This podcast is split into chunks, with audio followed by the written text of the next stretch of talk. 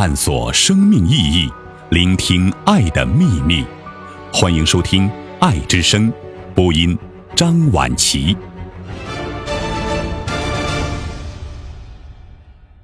修身是做人最根本的要求。杨绛。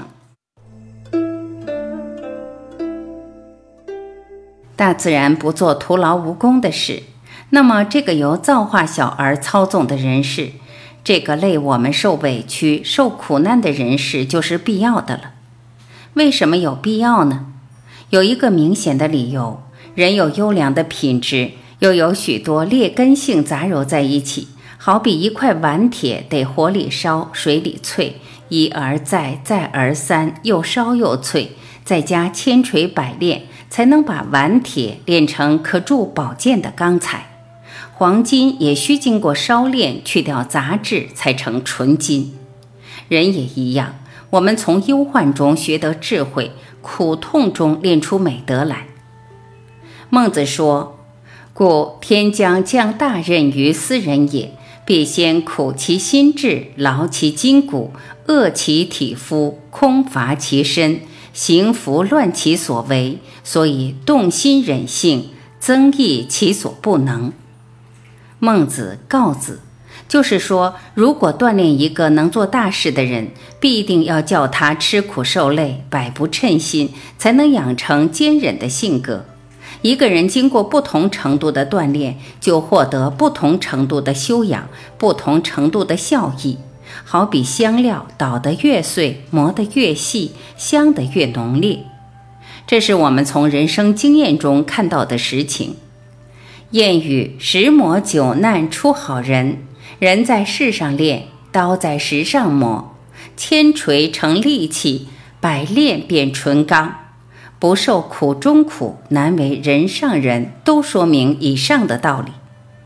我们最循循善诱的老师是孔子。《论语》里孔子的话都因人而发，他从来不用教条，但是他有一条重要的教训。最理解他的弟子曾参，怕老师的教训久而失传，在《大学章》里记下老师二百零五字的教训，其中最根本的一句是：“自天子以至庶人，一是皆以修身为本。”修身不就是锻炼自身吗？修身不是为了自己一身，是为了齐家治国平天下。平天下不是称王称霸，而是求全世界的和谐和平。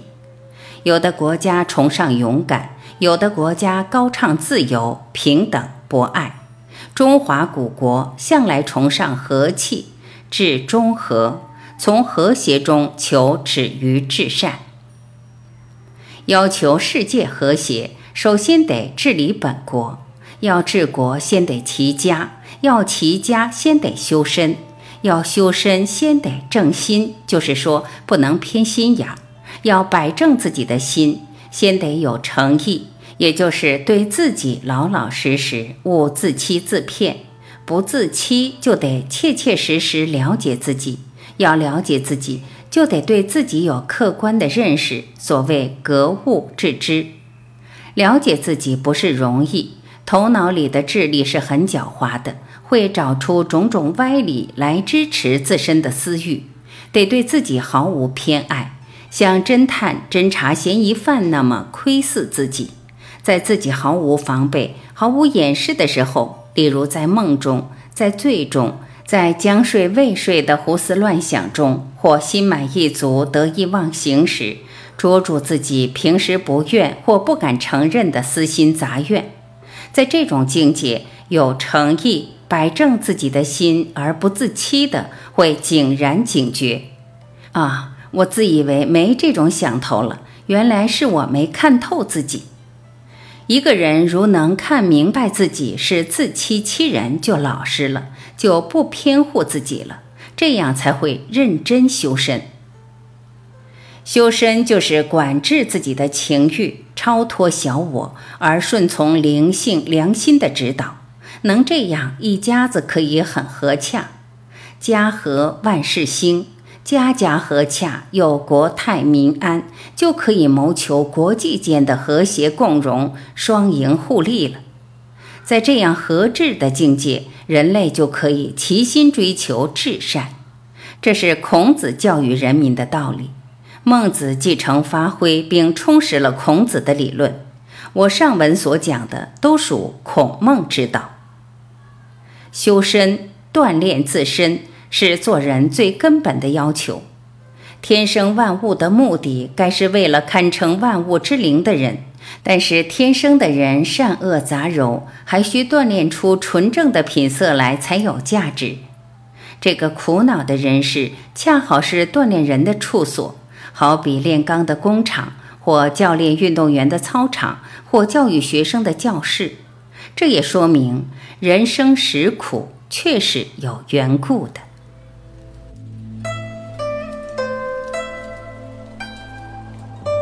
感谢聆听，我是晚琪，再会。